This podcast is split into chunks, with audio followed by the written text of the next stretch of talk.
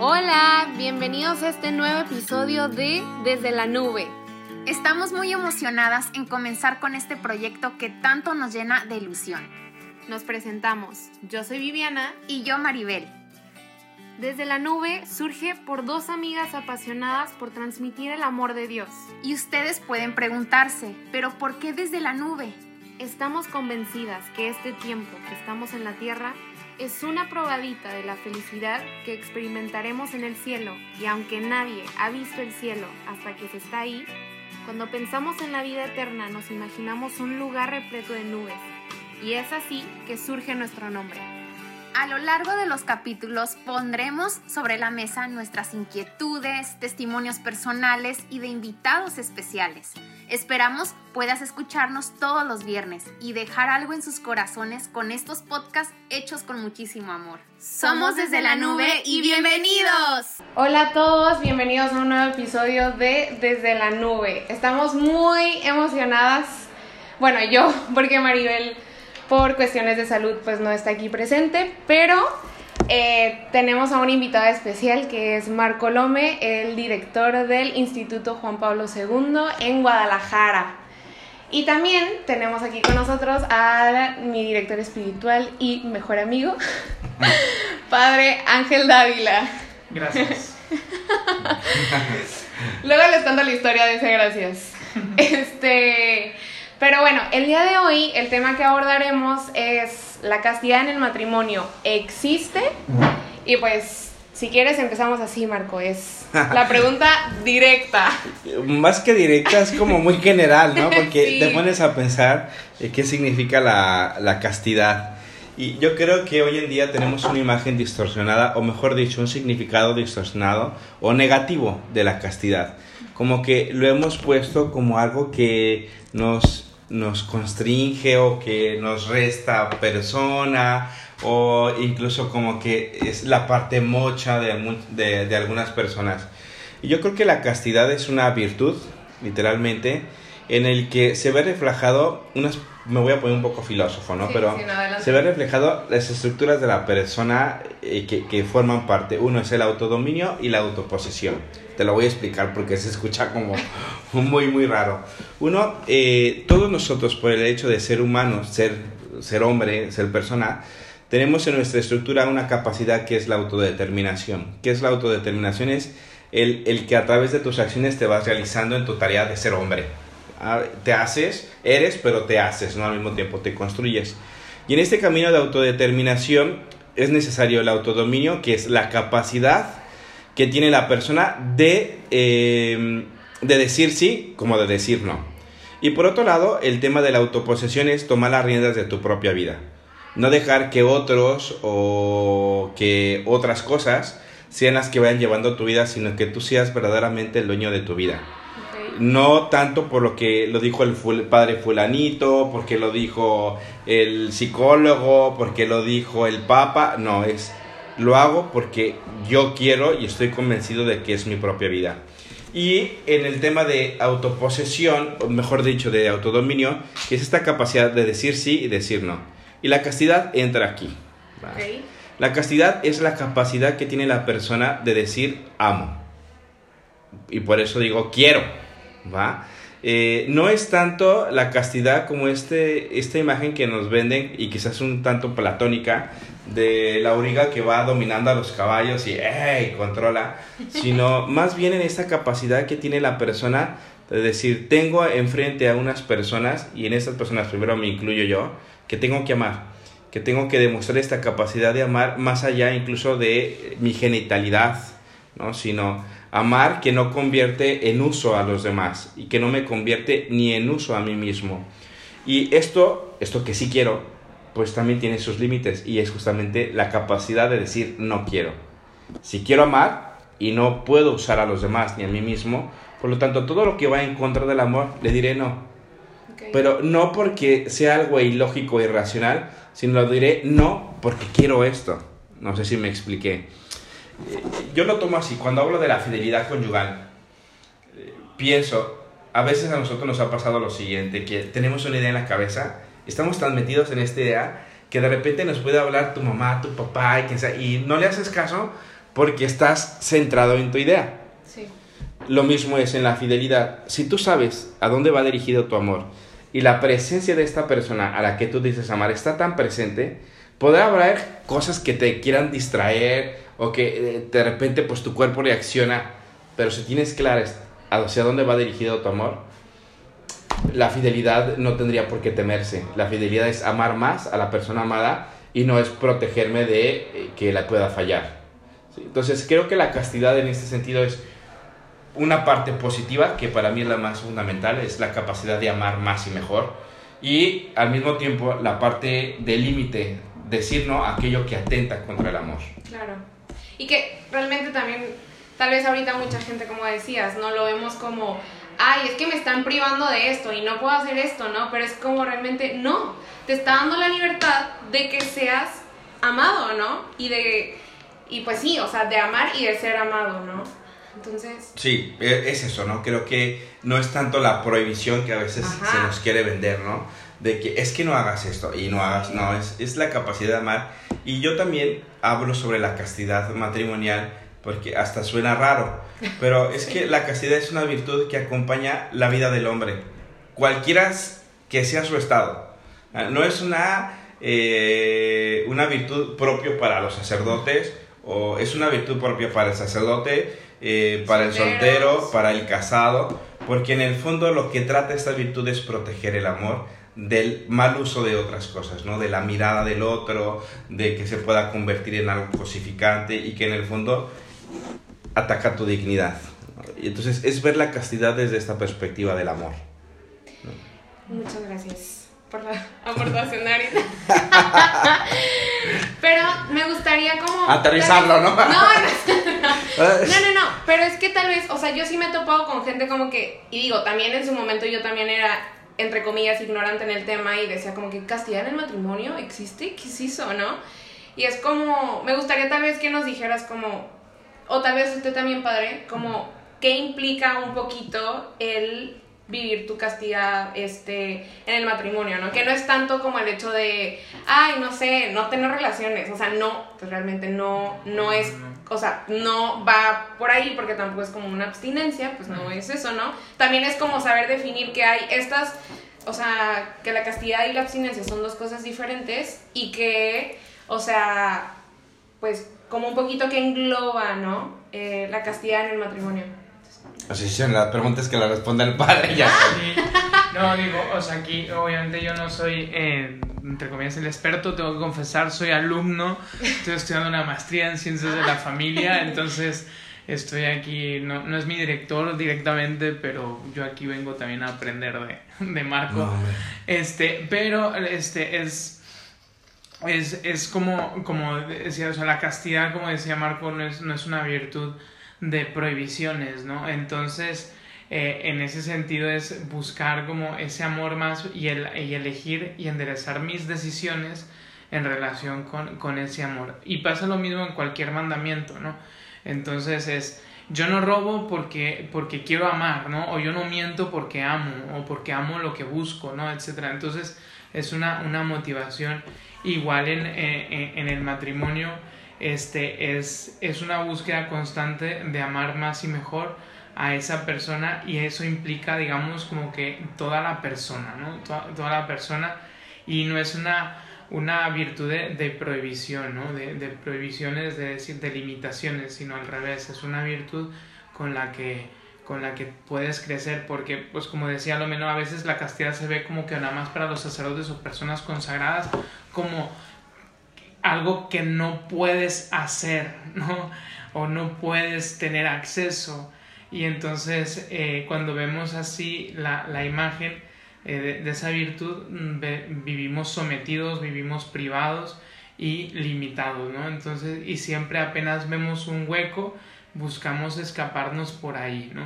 Entonces, eh, ese como que debe ser el, tipo el principio de, de, la, de la castidad en el matrimonio, en el que me permite amar más a, a mi pareja, y, pero dentro de, de, una, de un contexto, dentro de una, como una especie de cancha de fútbol, ¿no? Si lo transmitimos a, a términos deportivos, la cancha, digamos, es el límite donde yo me puedo mover con libertad y hacer las maravillas que puedo de jugadas, ¿no? De jugadas y de goles y la cantidad que yo quiera, pero si me salgo de esa cancha, todo lo que yo haga no va a valer, no, no va a valer, no va a tener eso. Entonces, como que es ese marco de amor, como decía San Agustín, ama y haz lo que quieras. Si yo verdaderamente amo, voy a hacer lo que quiera, pero ese querer va a ser el bien de la otra persona.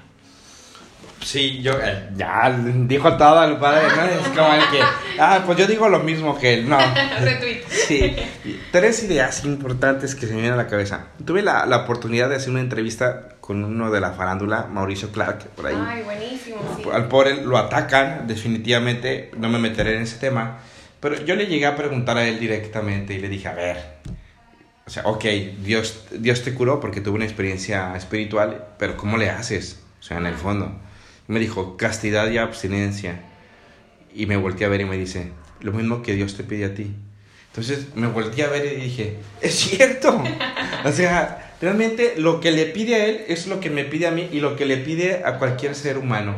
Dice, pero no porque Dios te lo pida y que quiera, ay, quiero que, que este sea infeliz. Ahí te va la castidad y toma la abstinencia sino precisamente porque quiere hacernos felices y que sabe que la realización de la vocación de la persona está en el, en el ejercicio del amor, pues pone estas virtudes, o diría, la virtud de la castidad y también la abstinencia, como un modo de, como herramientas que te pueden ayudar a conseguir este camino. ¿Y qué, quiero decir? Que la castidad en el matrimonio eh, se trata solamente de enderezar, de dirigir, eh, tus, eh, tus sentimientos, tus pensamientos y tus acciones hacia la persona amada, porque es lo coherente. ¿no? O sea, la castidad no trata de un tema de, de, sexo, como hoy se llama, sino la castidad va más allá del sexo. Eh, en la vida matrimonial sabemos que la intimidad conyugal es parte de la vida matrimonial y esto que se da entre los cónyuges de una manera íntima se tiene que custodiar y proteger en sentimientos, en pensamientos y en obras. Por lo tanto, la castidad va a ayudarme a recordar hacia dónde va el destino de mi amor, que es una persona que yo marco, elegí. A, mí no me cuenten con que me, vendieron, me engañaron, me chamaquearon. No, no, no, no, no, no. Yo elegí casarme con esta persona y si quiero ser coherente, por lo tanto, pensamientos, sentimientos y obras tienen que estar dirigidas a estas personas cuando a esta persona. Cuando no se dirige a esta persona, entonces algo me está pasando. ¿Y qué es eso que me recuerda? La castidad. De decir, oye, recuerda que tú prometiste una, un amor fiel, total, libre y fecundo a tu cónyuge. Es este a donde tienes que ir. Y a veces como que nos distraemos, ¿no? Ah, y voy otra vez, eh, que es normal de la vida de las personas la vulnerabilidad, pero la castidad va hacia una actitud. Y la abstinencia se refiere también a esta capacidad de la persona que, no nos comportamos como animalitos, si se le llama comportamiento, eh, instinto animal. El animal tiene hambre, va y le das un pedazo de carne y se lo come y, no tiene ninguna reflexión. Un hombre tiene hambre y le ofreces un pedazo de carne y ahora resulta que te dice, es que soy vegano. No se lo va a comer, porque tiene una capacidad de reflexión distinta y que justamente nos lleva a que la abstinencia es solamente una parte de la estructura de la persona de respetar también a la otra persona y decir, ahora no se puede. O sea, es normal. Si uno conoce en la vida conyugal, sabe que las esposas tienen un periodo que les llega cada mes y por cuestión de higiene. Pero no solamente es por cuestión de higiene, sino también de decir, la respeto porque la amo. Claro. Y a lo mejor llegará a circunstancias matrimoniales en que también tendrás que vivir la abstinencia y en el que hoy la mentalidad anticonceptiva te quiera meter este tema y tú dirás, no, me abstengo porque no soy un animal. Hoy nos han vendido el tema de que necesitamos comportarnos como animal y no es cierto. La, la conducta del hombre es totalmente distinta, diversa porque tiene esta capacidad. Yo hasta ahora no he encontrado un perro que sea casto, pero sí encuentro personas que lo son porque tienen esta capacidad de autodominio y al mismo tiempo de abstinencia. Y por otro lado, eh, la última reflexión que yo haría es cómo vivir la castidad. Y pueden surgirnos como eh, cuatro imágenes, ¿no? Uno, el que vive la castidad por continencia, el que vive la castidad por virtud, el que no la vive, que es el vicioso, y digamos el que por ignorancia. Entonces, el ignorante, pues pobrecito, ¿no? Es a lo mejor quien en su vida no ha tenido una dirección, ¿no? tiene que salir de la ignorancia. El vicioso es el que sabe pero no quiere, ¿no? Porque se entrega más fácil a los placeres y por lo tanto no se abstiene, se deja, literal, los placeres toman posesión de su vida y mucho menos entiende la castidad. Pero el otro es el continente que, a mí se me parece como más riesgoso incluso que del vicioso. El continente vive la castidad por miedo a. Ah. Eh, ahí te va. Yo no me meto con mi vecina, estoy casado, no me meto con mi vecina porque si me cacha mi esposa, ¿qué va a pasar? Si le embarazo, ¿sí? Si se entera su esposo, ¿sí? Mejor no. Pero siempre que la veo, como un caballo, ¿no? Relinchando, ¿no? Y, en el momento en que quizás mi esposa salga de viaje, el esposo de mi vecina se salga de viaje, nadie nos... Ajá, así es. ¿Por qué? Porque vive hacia el miedo a no ser visto o no ser cachado, eso no es virtud. Eso es vivir la, el amor por miedo a y tarde o temprano vas a fallar. Lo que necesitamos es la virtud. Y la virtud es reconocer hacia dónde va dirigido mi amor, pero también reconocer mis límites. Veo a mi vecina, me atrae mi vecina, me comporto hasta a veces mi, mi cuerpo como caballo, ¿no? Se acelera, ¿no? Digo, ay, pues la vecina no está tan fea. Y digo, oh, oh, espérame, estoy casado, algo está pasando. Y digo, no, me voy a dominar. Y de repente la vecina me dice, oye, te invito a un café, no hay nadie en mi casa. No voy a ir. No voy a ir, no porque tenga miedo a ser cachado, sino porque sé a dónde va dirigido este amor. Entonces, eso es virtud. Vivirlo por convicción de saber a dónde va dirigido, no por miedo a. Y creo que es lo que hay que entender hoy en día. El joven de hoy en día o los matrimonios jóvenes tienen que entender, o no tan jóvenes, que la castidad es una cuestión de positividad, de, de dirigir el amor correctamente y no de distraernos en tantas tonterías. Sí, también, por ejemplo, a mí sí me ha tocado, la verdad, como toparme con gente que me dice como, ay, no sé, por ejemplo, ¿qué va a pasar el día que mi esposa no quiera, ¿no? O sea, no puedo ser capaz yo de ir a encerrarme en el baño y hacer lo que yo quiera y es como, pues no, o sea, porque, y, no tanto como porque, ay, o sea, esté súper mal, o sea, es como, no amas a esa persona, o sea, no eres capaz de controlarte y de decir, pues no, o sea, me puede esperar exactamente, ¿no? No soy un animal que necesite así como eso precisamente porque un día no se pudo, dos días no se pudo, sino es porque también, o sea, tal vez, bueno, no tal vez, o sea, si eso lo veniste practicando desde un noviazgo, incluso desde la soltería, que sería lo ideal, o sea, pues también es como ir entrenando tu cuerpo para decir, cuando llegue ese momento y lleguen esas situaciones o esos momentos, yo puedo ser capaz de decir no porque amo a esa persona, porque la quiero. O sea, y, y, que ella no pueda también se me hace como, no sé, como egoísta de que, ay, porque yo quiero y porque yo tengo ganas, entonces lo voy a hacer, ¿no? Es como, ¿qué podemos decirle a esas personas como que supongo que todo el mundo nos hemos topado a alguien así y que piensa que es súper normal y que hasta que la otra persona lo consienta está bien, que puedo estar casado y puedo ver pornografía y que puedo estar casado y puedo recurrir a la masturbación, pero pues no, o sea, realmente no, porque no eso, ¿no? No estoy dirigiendo como mi amor hacia esa persona, no estoy como que siéndole fiel en, en no sé, mente, cuerpo y alma, ¿no? No sé, así lo siento yo. Sí, yo creo que el padre nos podrá contar ahorita de temas de confesión. No, para, para aumentarle el morbo, no, lo que yo quiero decir es, híjole, esto que acabas de decir es bien importante. Yo creo que la gente a veces necesita formación y, y muchas veces destruir lo que ha creído que es el amor y no es el amor.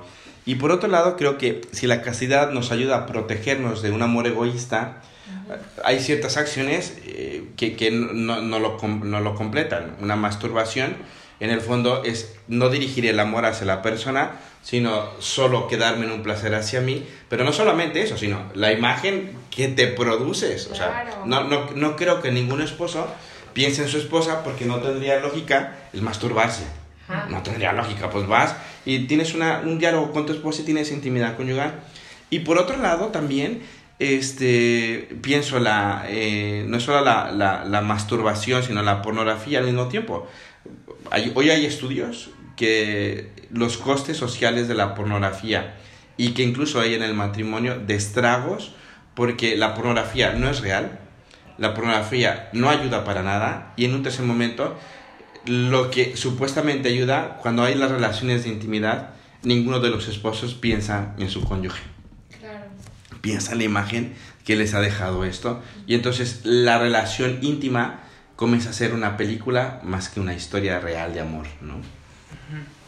Sí, este, bueno, todo este comentario ha ido sobre todo muy, como que muy técnico, con muy antropológico, filosófico, y, y, es bueno saberlo para todos los que están escuchando, pero también como que puede ser que no se nos quede a los que están escuchando un poquito, no digo lejos, pero así como que, wow, ¿cómo lo aterrizamos? ¿no?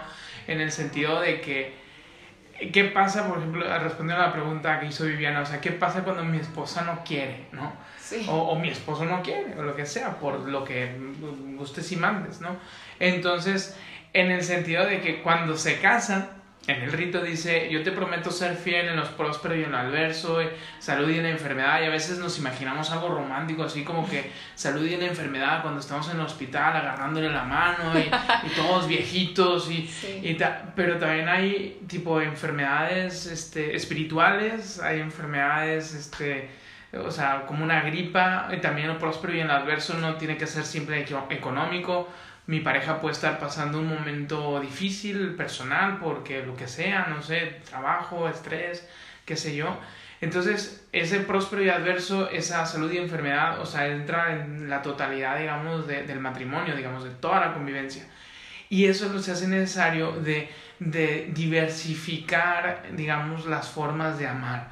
En el sentido de que si la pareja o una parte de la pareja solamente entiende que teniendo intimidad, es la única forma de decirle que le amo, pues claro, cuando la, la, otra parte de la pareja, cuando la otra parte del matrimonio, la otra, la pareja, no pueda, yo me voy a sentir necesitado de, de, ese estímulo físico, ¿no? Porque entonces también saber que cuando respeto a la pareja y no, y no tenemos intimidad por, por eso, porque se siente indispuesto o por lo que sea, también estoy amando a mi pareja.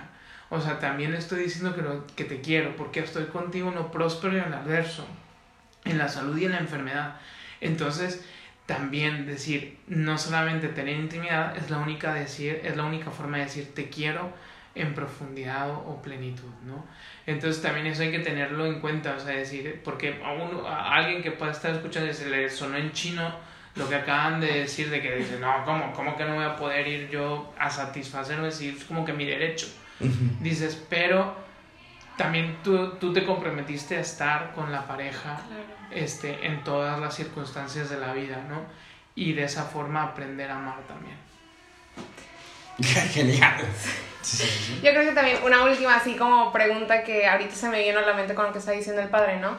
O sea, también me he topado como con comentarios de que, ay, es que no le estoy siendo infiel porque no estoy yendo a hacer eso con otra persona, ¿no? Pero es como, o sea, pero en tu mente está, en tu alma está, ¿no? Entonces, como eso que decías, tal vez el ver pornografía me está creando tal vez otra expectativa de que, ay, eh, la sexualidad es así, de que no sé, genial como lo vi en, en, la pornografía y pues llego con mi pareja y obviamente no es como, no está como la actriz, no lo hizo como la actriz, entonces es como, pues estás pensando en otra persona y eso también quiere decir que pues no le estás siendo fiel con, con tu mente, ¿no?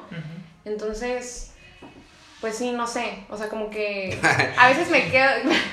Pues yo diría que yo hablo acá y el padre lo aterriza, es lo bueno. A ver, yo lo diría, eh, la importancia de todos de purificar el corazón. Sí. Yo esto lo he aprendido de Juan Pablo II, sobre todo de las catequesis del amor humano, porque habla de una realidad. Nuestra experiencia es que no hemos nacido en un mundo de pureza, ¿no? Nuestros contextos son muy difíciles y uno tiene que aprender por qué amamos como amamos, cuáles son nuestras historias, por qué lo hemos hecho a veces brutamente un descontrol afectivo, etc. Pero también creo que quienes hemos querido ir hacia otro modo de ver hay que purificar el corazón, ¿no? Y es, como, como, yo diría que es el giro copernicano. Cuando Copérnico dijo que eh, la Tierra no giraba, o mejor dicho, que el Sol no giraba alrededor de la Tierra, sino que la Tierra era quien giraba alrededor del Sol, todo el mundo dijo, no, estás loco no es posible, ¿no? Y aún así se, bueno, aún así la tierra se sigue moviendo, aunque no lo crean. En el amor pasa lo mismo. Encontrar una estructura diferente de amar y que saber que hay que purificar nuestro corazón de la pornografía. De, y, y eso a veces uno lo intenta porque a lo mejor no te llevas a masturbar, pero a lo mejor todavía tienes, estás pensando en todas las imágenes que te vienen. Pero pues eso otra vez tu cuerpo se comienza a calentar. Entonces es lo que uno tiene que ir identificando cuáles son aquellas cosas que uno tiene que trabajar y eso tiene que ser con un sacerdote o con eh, alguien que te ayude en acompañamiento de purificar tu corazón y dejarlo de hacer si yo sé que voy, va a haber una película y en esta película va a haber un tema erotizado, no la voy a ver porque diga, ay, está mal. No, porque no me está ayudando a mí. Habrá gente que sí lo puede ver y no le pase nada. Pero a mí eso me va a encender y me va a provocar a que vaya a buscar pornografía y a que vaya a masturbarme. Pues lo haré precisamente porque quiero el día de mañana que haya una persona que la pueda amar sin prejuicio que pueda amarla sin imagen, que pueda amarla sin, eh, ficción. Y si estoy, igual, estoy casado y a lo mejor me metí mucha pornografía y ya no lo quiero y me vienen imágenes, lo mismo, esta capacidad de tomar las riendas de tu vida y comenzarlo a desechar porque hay una persona que, que está allí y que tienes que realizarla con ella. Perfecto. Bueno, la verdad es que pudiéramos quedarnos platicando toda la noche, pero pues ya también es tarde, traes dos horas de diferencia y... Allá en mi rancho son las 12, todas son las 12. y has de tener hambre. Entonces, pues nada, o sea, pues muchísimas gracias. Para la próxima, nombre, gracias a Dios estaré viniendo por aquí. Así que, igual, obviamente castidad es un tema, pero a lo mejor puedo hablar un más soft, ¿no? Sí, sí, sí, estaría excelente que...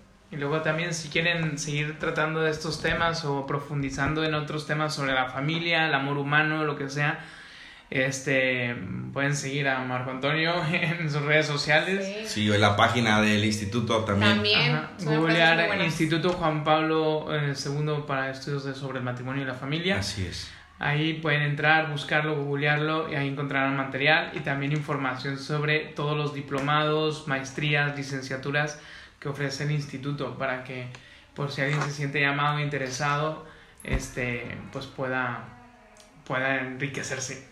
Pues sí. Bueno. Pues nada, gracias por la invitación. Muchas gracias a ustedes por participar. Gracias también a los que escucharon y nos vemos a la próxima. Gracias.